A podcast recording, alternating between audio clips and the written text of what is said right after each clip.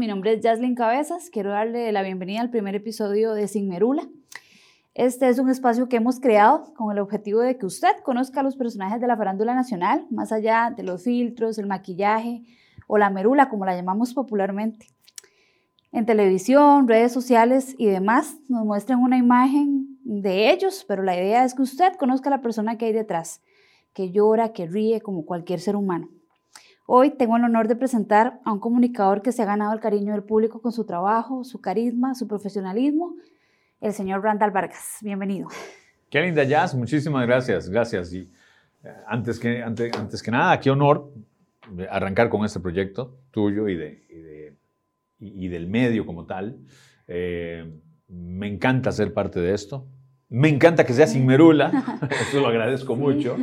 Y, qué chuso ser parte de este crecimiento que ha tenido Cere hoy, me encanta. Y en esta nueva vitrina, más que feliz. Gracias, de verdad. No, las gracias eh, de nosotros, de verdad, por, por, por aceptar ¿verdad? esta invitación y vamos a conocerte un poco, ¿verdad? Conocer esa persona que, que está detrás del presentador de dancing, de, del periodista que vemos, eh, a veces muy serio, a veces no, ¿verdad? Entonces... Dependiendo de las circunstancias. Sí, sí, por supuesto. Entonces, bueno, contame un poquito, Randall. Eh, pronto a cumplir 50 años, el próximo 10 de marzo. 10 de marzo, 10 de marzo. No, no los vi llegar. Vieras que es curioso porque dentro de de todos mis grandes sueños y visiones que tuve desde muy pequeño, de verme presentando música, de verme en una radio presentando a mis artistas y la música que me gustaba, de verme haciendo entrevistas, de verme casado incluso, ah, de verme en la televisión siendo periodista y cubriendo mundiales, había un, ascenso, si hago una analogía del ciclismo, había un ascenso llevadero, tendido, largo, en el que montaba paso, veía cada una de estas escenas pero nunca vi los 50. nunca los vi. En un abrir y cerrar de ojos. Pero bueno, lo importante es que lo has, disfrutado. Bueno, vamos en camino a, pues eh, los he disfrutado mucho y, y, creo que se ha vivido mucho en esos casi, casi 50 que están a la vuelta de la esquina y que como bien decís el 10 de marzo, pues Dios quiera estaremos celebrando. El señor del vocerón, como te decía ahora. Pero no la tengo. Tienes una voz muy bonita. Muy, muy te agradezco montones. Pero siempre, cuando estaba en 103, entre el 92 y el, y el 2000, que estuve en 103, sí tenía compañeros que tenían voces sumamente privilegiadas. David, David Pacheco, que tuve la oportunidad de, de compartir con él ciertos momentos, porque él ya estaba viviendo en Estados Unidos y para mí fue el creador de ese concepto que adquirió 103 en su locución. Ni que decir Jorge Madrigal o Mario Barbosa, que tenían voces maravillosas o tienen voces maravillosas. Yo siempre me quedé muy detrás de eso si puedo decir algo a favor de eso que están hablando, es que tengo una forma de decir las cosas, eh, que creo que tal vez no todo el mundo las tiene. Entonces, logras de alguna u otra manera acaparar la atención del espectador, del oyente, eh, sin que sea una voz que te diga mayor, sin que sea una, la voz la protagonista, sino una forma que quieres comunicar lo que querés contar. Entonces yo diría eso. Randall, bueno, te decía ahora que que en redes, bueno, o en internet en general, hay poca información tuya, a mi parecer, ¿verdad? Me parece que sos muy discreto con, tu, con tu familia, ¿verdad? Con tu, con tu historia y demás. Entonces, lo que queremos es eso, ¿verdad? Que la gente conozca quién es Randall eh, más allá, ¿verdad? De la televisión, de, de todo lo que vemos. Okay. ¿Qué, ¿Qué querés contarle a la gente? Lo que me preguntes. que, que, creas que, que, es importante tal vez, ¿verdad? Que, que podamos conocer ese ser maravilloso que tenés. Te agradezco un montón tus conceptos. Lo que sí te puedo decir con respecto a eso, y, vaya, lo que vos querás preguntar, con mucho gusto te lo voy a comentar, es el, el, sentido de que mi, mi carrera, eh, el hecho de trabajar en medios, eh, que sos un poco de todo el mundo, de una u otra forma, eh, lo veo como una gran responsabilidad en el sentido que es mi trabajo. No es más eh, del man que pasa por acá recogiendo la basura. No es más del man que vende las papitas ahí cerca de, acá de, la sabana. No es más del man que te hace la hamburguesa o que te hace la comida. Lo que pasa es que mi trabajo suele ser un poco, sí, tiene más exposición eh, la gente entonces lo reconoce, entre comillas, un poco más, pero es mi responsabilidad. No soy más que nadie por el hecho de trabajar en televisión o presentar X programa o por decir en los medios tal cosa. Partiendo de eso, lo veo como una responsabilidad para la persona que me da la oportunidad de estar en ese medio, una gran responsabilidad para quien consume eso Claro. y ni qué decir para mi familia.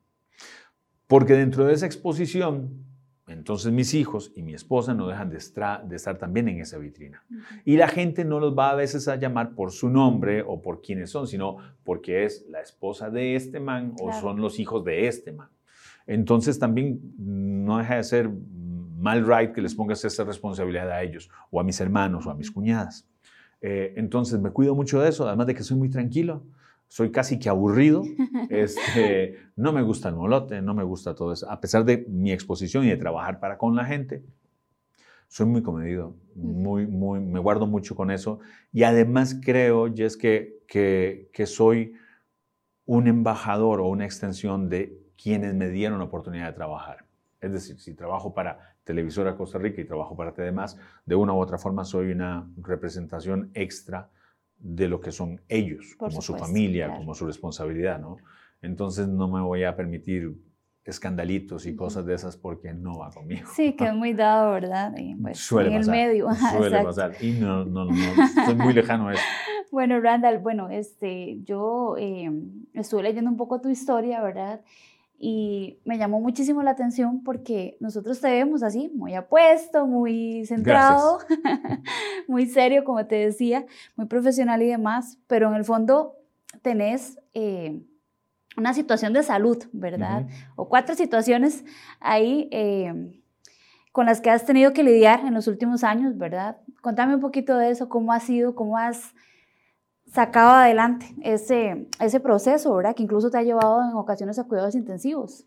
Sí, sí, o sea, habrá sido, no sé, cinco años. La última gran crisis, estábamos, por cierto, en Dancing Ujú. y, y terminé con este síndrome de antifosfolípidos por las trombosis cerebrales.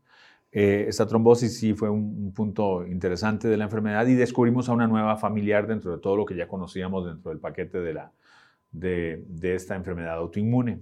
Eh, vieras que cuando a mí me diagnostican en agosto del 2002, ya casi, digamos, recién pasamos 20 años de esto, eh, era un momento grande en mi carrera porque recién estaba terminando el Mundial de Corea y Japón, estaba en deportes ya, eh, pero hubo un gran sentimiento de, de satisfacción porque encontraron, porque mi doctor, un grande, encontró el diagnóstico, encontró qué pasaba. ¿Qué te pasaba en ese momento? ¿Tenías algún malestar o alguna situación? Había perdido 34 kilos en cuestión de cuatro meses, una Ah, sí, locura. supuesto. Eh, la gente sabía que yo me iba a morir, que era definitivo, o que estaba en un plan de drogas terrible, o, o que tenía sida, o, o que tenía un cáncer muy avanzado, pero sabían que el final no era bueno. Era lo que todo el mundo me decía. Es más, mi hermano, Luis, fue el que me dijo en el carro que él tenía en ese entonces, si me iba a llevar a casa de, de mi novia, quien es mi esposa hoy, eh, Randall, ¿por qué no vas al hospital simplemente para saber de qué te vas a morir? Esa fue la frase de mi hermanito. El único problema que tenías en ese momento era que estabas bajando de peso. Tenía fiebre de 40 grados, 41 grados todos los días, tenía un sarpullido muy marcado en la espalda, era, una- era un color raro en la, en la piel, el síndrome de Raynaud era muy marcado y el dolor musculoesquelético insoportable. Ya te habían hecho varios exámenes. No, ninguno. No, yo no había ido al hospital. En No. serio. Hasta que me dijo que fuera el doctor. Conocí a, a mi gran doctor. eh, hicimos, un- ahora sí, al día siguiente hicimos un montón de exámenes, como nunca antes me habían hecho, y apareció el- toda la gama de enfermedades, ¿no? De La eh, esclerosis sistémica progresiva, el lupus sistémico eritomatoso y la artritis reumatoide fue lo primero que apareció ahí. Entonces, toda esta enfermedad autoinmune grande, esta enfermedad mixta del tejido conectivo, eh, en ese entonces, hace 20 años, no había mayores condiciones en tratamiento aquí. Y porque Dios es maravilloso, terminamos conociendo al el Thomas Jefferson Institute en Filadelfia, que es el único lugar en ese entonces en que trataban este problema a nivel mundial. Estabas muy joven, tenía 30 años. 30 años, sí, 30 años, imagínate, estaba por casarme. Porque eso es en agosto del 2001, Dos. 2002, perdón, y yo me casaba en 2003. En 2003 me casaba yo. Eh, entonces... eh, ¿Cómo tomás ese diagnóstico? para mí fue genial en el sentido de que ya sabíamos qué era. Entonces ya tenés las armas, ya tenés la mesa echada. Claro. Dependerá de vos cómo jugar esto.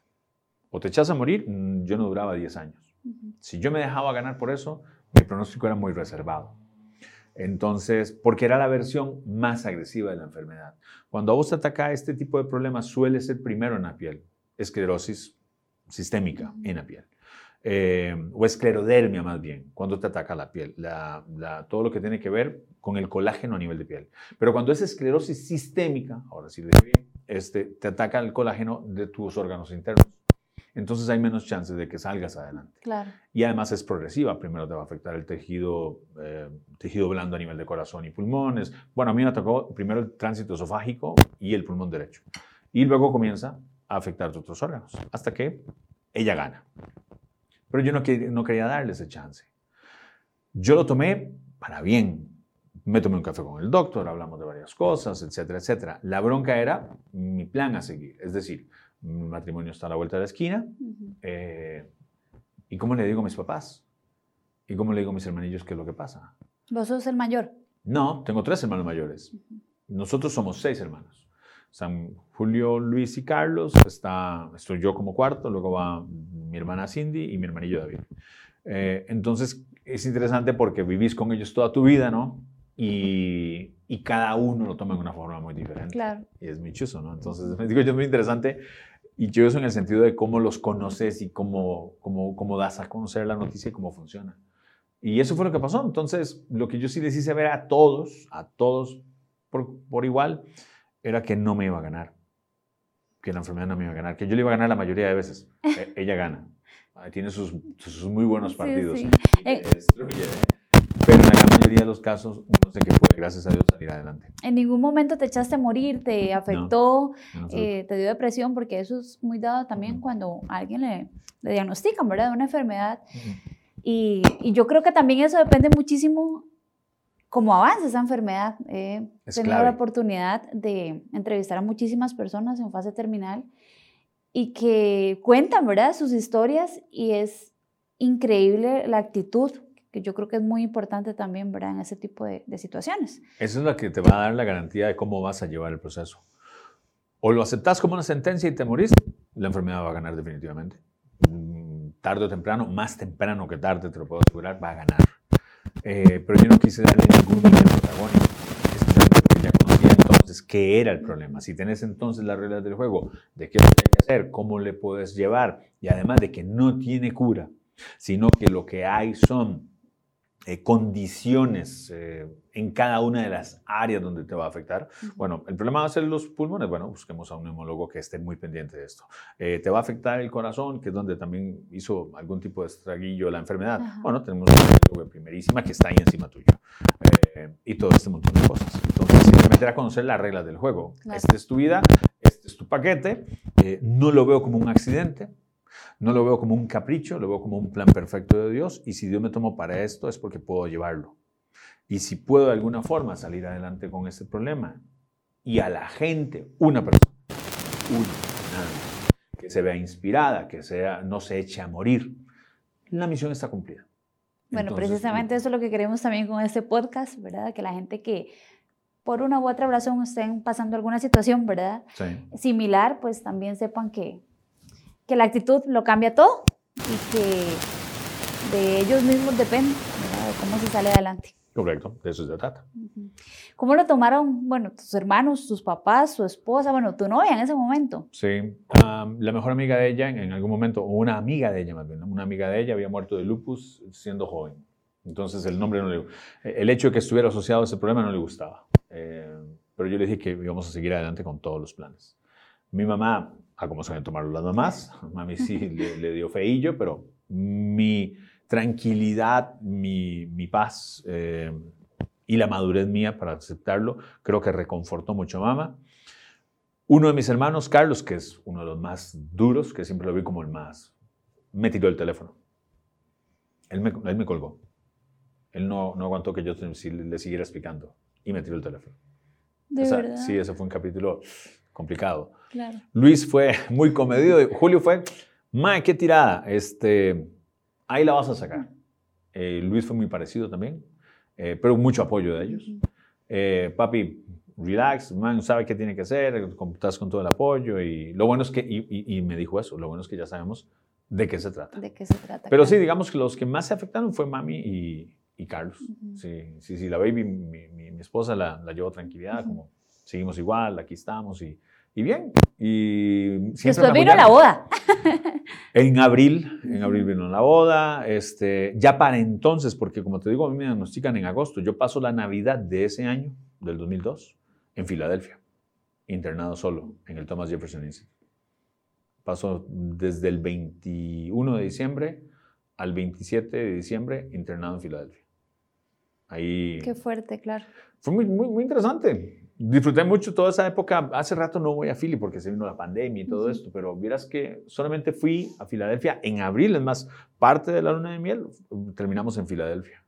Fuimos a México y luego fuimos a Philly. Eh, esa fue mi segunda vez que me hospitalicé. Ahí sí fui con mi esposa. Y luego fui otras seis, siete veces en todo este tiempo, ocho tal vez. Entonces viajaba mucho solo. Es más, la última vez que viajé, viajé con mi hijo mayor. Sí, sí, nos pegamos. Tenés dos, ¿verdad? Dos. Está Mati, que tiene, va a cumplir 15 años este, este 2023, y Eli, que tiene 6. Tiene 6. Sí. ¿Cómo te llevas con ellos? ¿Cuál es más apegado a vos? Los dos son, bueno, más expresivo creo que es Eli. Elías es el más pequeñín, es un más, más enérgico, más, eh, eh, más dinámico. Mati es mucho más serio, más tranquilo, pero los dos son maravillosos, son compañía increíble los dos, la pasamos muy bien juntos, este, bellísimos. Bendito Dios, claro.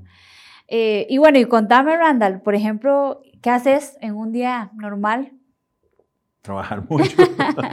sí, sí, eso sí me han contado, que por ejemplo sos muy, muy entregado a tu trabajo, a tu familia, a tus cosas. Correcto. Eso para mí es primordial. Creo que la pandemia nos, me dio la gran oportunidad de pasar más tiempo en casa. Eso lo disfruto mucho porque igual puedo seguir trabajando desde la casa. Eh, igual me encanta ir al canal y a la office y todo el asunto, pero atender más gente constantemente. Eh, entonces puede que no, mm, no seas tan efectivo a veces ahí. Cuando dices, se, fue, se te fue el día, claro. Eh, y comenzaste a trabajar a seis y media para siete de la noche. Y todo el día estuviste atendiendo cosas y fuiste a aquella oficina y luego fuiste a un café allá y luego regresaste y luego te llamaron al estudio y luego tuviste. Es una locura. y, y comenzaste a hacer cosas del, trabajo a las seis y media, siete de la noche.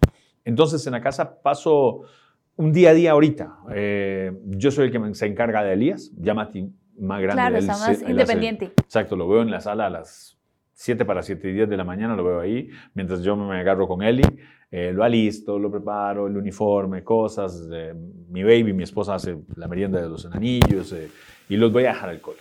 Yo me encargo de ellos en la mañana. Y regreso una vez con las primeras reuniones del día. si tengo chance, antes de la lesión de la rodilla, ahorita que recién salgo, que estoy saliendo en esto, te cuento, más bien ahorita con el tema de la rodilla, voy a terapia, regreso a la casa, este, eh, me dedico a escribir, escribo lo de Rock and Wine, veo los, las transmisiones que tenemos durante el fin de semana, eh, preparo los partidos que voy a transmitir, eh, si hay un, un, programa por aparte, lo estoy también produciendo. Cuando me cuento estoy en seis cosas a la vez al mismo tiempo, intento avanzar cada una en lo que se pueda. Este, oigo mucha música, leo montones, paso estudiando. Tomás vino, leí por ahí también. Mm, sí, bastante. Suena muy raro, porque te iba a contestar sí, bastante. Eh, con medida, en definitiva. Este, sí, lo disfruto mucho. Es un ajetreo diario, Randall. En, medio de ese ajetreo y en medio de la, de la situación de salud que, que enfrentas, tenés chance como de, de, hacer pausas o de disfrutar pequeñas cositas y que digas, porque a veces en eso mismo que te digo, en ese ajetreo y en ese corre-corre, eh, nos cuesta, ¿verdad?, hacer un alto. A mí me pasó, por ejemplo, el año pasado, tuve una caída súper sin gracia, ¿verdad? Saliendo de la oficina, bajando las gradas, me resbalé, me golpeé y terminé con una luxación en el coxis. Incapacitada en terapia. Y claro, para mí fue muy difícil porque eh, es hacer un alto totalmente, ¿verdad? En reposo, en terapias, porque si no hacía caso era peor y el ortopedista me dijo, puedes dejar de caminar o quedar muy mal, ¿verdad? Entonces, contame un poquito vos cómo, cómo haces, ¿verdad? Esos, esas pausas que a veces la vida también... Eh, la, la, pausa más grande que tengo ahorita es esta. Imagínate que en el fin de semana antes del, de las finales me, me volé la rodilla derecha me doblé la rodilla derecha, me, me, operaron el 6 de enero. Con cinco semanas de, de operado hice el gran fondo de Andrea Amador, porque los doctores me dejaron. Pero para que veas que a pesar de que tenía que hacer esta pausa, no me quedé tranquilo. El mismo día que me operaron, ese viernes 6, en la tarde ya estaba el terapista en la casa. Ya comencé a hacer ejercicios el mismo día de la operación. Al día siguiente hice doble sesión de terapia. El domingo hice otra vez doble sesión de terapia. Y de ahí me mantuve porque mi plan era mantenerme activo cuanto antes. No me iba a permitir un, recreo tan grande, a pesar de que obligado tienes que hacerlo. Pero no me sentía tan mal. Eh, me sentía al contrario muy bien y con muchas ganas de, de ganarle a esto nuevamente. Entonces, con cinco semanas me volé a esta rutina me fue muy bien, una forma inexplicable, me fue muy bien. Este, y trabajé montones ese día cubriendo para patrocinadores y cosas y el canal. Eh, pero dentro de, ese, de esa pausa, leí un par de libros, este, monté toda la guía de la nueva temporada de Rock and Wine, eh, comencé a ver todo lo que tengo que hacer ahorita para FIFA con la entrega de, los premios de Best. Eh, siempre con la compu a la par, siempre con... Sí, nunca parás. Es difícil parar. Y los grandes privilegios o los grandes regalitos míos, ir a jugar golf, me desconecto completamente de todo, andar en bici, ese es mi espacio, mi rato. Y si quiero tener un, rato con mi familia, lo tenemos constantemente. Salimos a comer, con mi esposa preparamos un whisky, echamos un vino, vemos una película, este, y la paso muy a gusto con ellos. Entonces e, ese es mi gran refugio también. Eh, en el que no estoy con nadie más más que con ellos y les doy todo el tiempo a ellos. Eh, y luego tendré tiempo para meterme con todas mis cosas de trabajo, dentro de mi ajetreo y todo eso. Especialmente que yo me fui cinco semanas para, para Qatar. Eh, se me fueron rapidísimo, pero, pero para los enanillos fue un montón de tiempo. y para mi esposa fue un montón de tiempo. y además llegué con la lesión de la rodilla. Entonces venía otro, otra gran pausa, pero iba a estar a la par de ellos todo el rato. Bueno, pues qué dicha. Eh, vamos a hacer una dinámica para, para conocerte un poquito más. Ok. Eh, y es que, bueno, acá tenemos una esfera, ¿verdad? Una pecera. Una pecera para que vos seas el que escojas la pregunta. Entonces. Ok, me gusta. Hay de todo ahí un poco, entonces para ver qué te sale. Ok. Este, la lees en voz alta y bueno, si, si querés la contestás. Y... Si querés la contestar significa que no puedo, o sea, puedo sí, no pues es el ideal, ¿verdad? Pero... Bien, aquí está la primera. Dice, aplicación del teléfono sin la que no puedo vivir. Aplicación del teléfono con la que no puedo vivir. Mm, yo creo que tengo dos. Una es Strava, que es para andar en bici. Y la otra es Training Peaks, que es donde también subes toda la información de tu ciclo computador a esta aplicación. Entonces ves una escalera de movimiento o una escala de movimiento y de crecimiento y, eso en cuanto a, tu rendimiento, Watts que generas, eh, cadencia, eh, potencia, todo ese montón de cosas. Entonces, son las dos con las que en verdad me cambiaron, me cambiaron la vida completamente. Qué interesante, porque cualquier otra persona habría dicho, bueno, WhatsApp, ¿verdad? Que ahora es tan mm. importante para mantenerse en comunicación con, con la familia. Bueno, uno más, no porque, No porque si no tienes WhatsApp, tienes los, los mensajes normales de texto, entonces puedes manejar. Entonces WhatsApp, y si no tienes el Telegram. Entonces, pues me dijiste que no podía ahorita vivir y esas son las dos. Ok, ok. Vamos con la segunda. La segunda pregunta dice, ¿ha existido un momento en el que le han calumniado? ¿Cómo afectó eso en su vida? No, nunca me han calumniado. Nunca he recibido ninguna calumnia de ningún tipo. Em, no. no, por más que la gente piense lo que, que, tiene todo el derecho a pensar lo que sea. este, no, nunca recibí ninguna calumnia. Nadie me ha calumniado, nadie me ha dicho algo que, que sea una calumnia como tal y catalogue como tal. No. Pero también dice mucho de vos, de tu trabajo, de tu profesionalismo, de tu forma de ser, porque quiere decir que entonces... Es que ve, dentro de la exposición que vos tenés en esto, y la gente, y lo decías hace un momento, pues tiende a, a, a ser juiciosa. Y está muy bien, porque son los que consumen los productos que están al aire, ¿no? ya sea en redes, ya sea en la televisión, ya, lo que sea. Y cualquiera, no sé, si me toca presentar dancing o me escogieron para un Miss Costa Rica, hace tiempo no me toman en cuenta, mejor, este, o hago mis cosas en, en T sea un partido, sea un torneo de golf, sea una carrera de ciclismo, sea rock and wine. Entonces la gente tiene el derecho de decir si consume o no consume tu trabajo. Claro. Es muy válido. Eh, pueden decir que soy insoportable, que les caigo re mal. eh, ese tipo de cosas son muy válidas. Yo no me las tomo a pecho. Eh, lo que nunca voy a aceptar es que digan que soy un mediocre en mi trabajo. Claro. Y nunca lo han dicho. Por otra parte, yo estoy en paz con lo que es mi conciencia, de qué hago y qué no hago.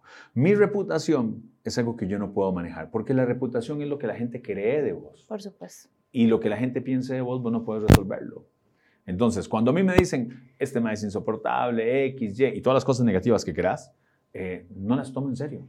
Tampoco tomo en serio, que no se malentienda, cuando dicen que sos el más carga, el mejor, el no sé cuánto, porque también es una apreciación subjetiva. Claro. Las valoro, ambas las valoro, rescato y desecho lo que no me va, lo que no me va a edificar, lo que no me va a, a hacer mejor, este, pero respeto mucho que la gente consuma tu trabajo o incluso no lo consuma. Respeto un montón eso. Me encanta. Bueno, pues sí, muy bonito y, y muy válido también tu punto de vista. Ya para ir cerrando nuestro primer ¿Te robo episodio. otra o no te robo otra? bueno, como querrás. Te voy a robar una última. Dice, ¿qué es lo que más has sufrido en algún momento por ser figura pública? No, me considero figura pública, número uno. Bueno, pues sí lo sos, porque No, estás no. expuesto. eh, Sí, pero... Y no, nunca he sufrido absolutamente nada. Nada. No, no, no, no, no, no, no. Al contrario. Algo en algún centro comercial que la gente, no sé. No, eh, no es que no he sufrido. Lo que pasa es que es muy curioso porque la gente te ve muy cercana. Eh, y llega y te habla como si te conociera toda la vida. Y eso es muy interesante. Eso, eso es algo que me, que me llama poderosamente la atención. Y con el tema, por ejemplo, de mi enfermedad eh, o de los problemillas, yo ni siquiera enfermedad le digo, con los problemillas míos, hay gente que se identifica de algún familiar, eh, de algo que están pasando ellos. Entonces te encuentran o ven en vos algún tipo de consuelo. Entonces vas caminando con tus hijos en, en el centro comercial y te para gente que está muy afectada, que te ve y se afecta y se conmueve y te cuentan qué les pasa o qué les ha pasado cercano. Y de la nada entonces estás consolando a una persona que es una completa extraña Claro. y tratando de darle fuerza y ánimo y, y hasta recomendaciones. No, mira, toma, apunta ese teléfono, es un doctor en tal cosa, es un tal otro. Este, eso es muy vacilón. Ujú. Eh, eso en cuanto, digamos, a la parte que uno lo hace más más anecdótico, más vacilón, que te escriben en el Instagram, en un mensaje directo. Yo no veo, yo no tengo alertas de Instagram. O sea, yo publico cosas, las dejo ahí y cuando me doy cuenta tengo varias respuestas y, y, y le contesto a la gente. Pero me encontré muy recientemente que había una solicitud de mensajes. Había un área donde la gente te escribía. Y yo, Claro. Ajá. Mira, esto tiene esto, no sabía. Y, y veo fotos de gente en el supermercado ¿Qué te has encontrado? que no, que me dicen, que me, que me escriben una foto. Randall, estoy en el súper con la doña, me ponen así veces. Este, ¿cuál vino me recomendás para hoy? Entonces me mandan una foto para que yo les no recomiende. puede ser, qué interesante, Y yo, claro. man, qué locura. Y, les respondo, mira, hasta hoy veo tu mensaje con toda la pena, soy un caballo, no me di cuenta que tenía esto. Y- pero, man, el día que vayas, en- entrale por este lado, te recomiendo esta etiqueta, eh, baja de tanta temperatura, echátelo de tal forma. Eh, eso me parece que es muy chulo y lo valoro, lo valoro montones, que me pidan consejos de ese tipo. Bueno, qué bonito. Ya para ir cerrando, Randall, eh, tal vez algún, algún mensaje, ¿verdad? Que quieras enviarle eh, a las personas que te están escuchando, ¿verdad? Que, que ven tu trabajo y que te, te siguen, que te admiran. Y a las que no, ¿verdad? También es válido. No, a todo el mundo igual. Este, no, muchas gracias por la oportunidad. Me siento muy agradecido, me siento, este, en verdad, no se me llama poderosamente la atención estar en una entrevista como acá. Me siento sumamente privilegiado. Eh, ojalá la hayan pasado bien. Sigan disfrutando muchísimo de la vida. Eh, cuando te das cuenta, tenés 50. Y lo bueno es saber que cada una de las etapas las supiste vivir, gastar, consumir, quemar y dejarlas atrás. Y tratar de armarte, prepararte con las bases suficientes para la nueva, la nueva etapa que viene, ¿no? Claro. Eh, en algún momento cuando me decían todos los excompas de 103 y la gente que creció en esta generación que escuchó 103 entre 92 y 98, 97, ¿por qué no hasta el 2000? Que por qué no nos volvíamos a reunir todos y hacíamos X o Y cosas. Mi respuesta fue, el pasado es un lugar maravilloso para ir a visitar de vez en cuando, ¿no? Pero es un lugar terrible para quedarse a vivir ahí. Entonces habrá un momento en el que tienes que decir qué hiciste, cómo lo hiciste, sacar las valoraciones suficientes. Si en algún momento te caíste, quitarte el polvo de esa caída y decir, la que viene no me pasa. Pero ya no estás en, aquella, en, aquel stage, vienes para otro diferente. Eh, y cada una de las épocas en tu vida son fantásticas, reuniéndote de la gente que en verdad te valora, eh, con la que te construís constantemente y te reinventas, a los que nunca te van a defraudar y vos no puedes. Entonces, vivamos cada día como si fuera el último. Esa es la gran, la gran, la gran enseñanza. Y cuando te das cuenta, dentro de esa enseñanza, bueno, esperamos que disfrutes muchísimo esos 50, que Diosito te regale otros 50 más. Híjole. Así como, bueno, esperamos también que ustedes, amigos oyentes, también hayan disfrutado de este primer episodio de nuestro podcast Sin Merula. Eh, tenemos muchas sorpresas en lo que viene para, para este año, este 2023. Muchos protagonistas también de, de historias que, que vamos a contar, que ustedes van a conocer más allá, como les comentaba al principio, de los filtros, el maquillaje y la mérula. Un abrazo, nos escuchamos pronto. Saludos.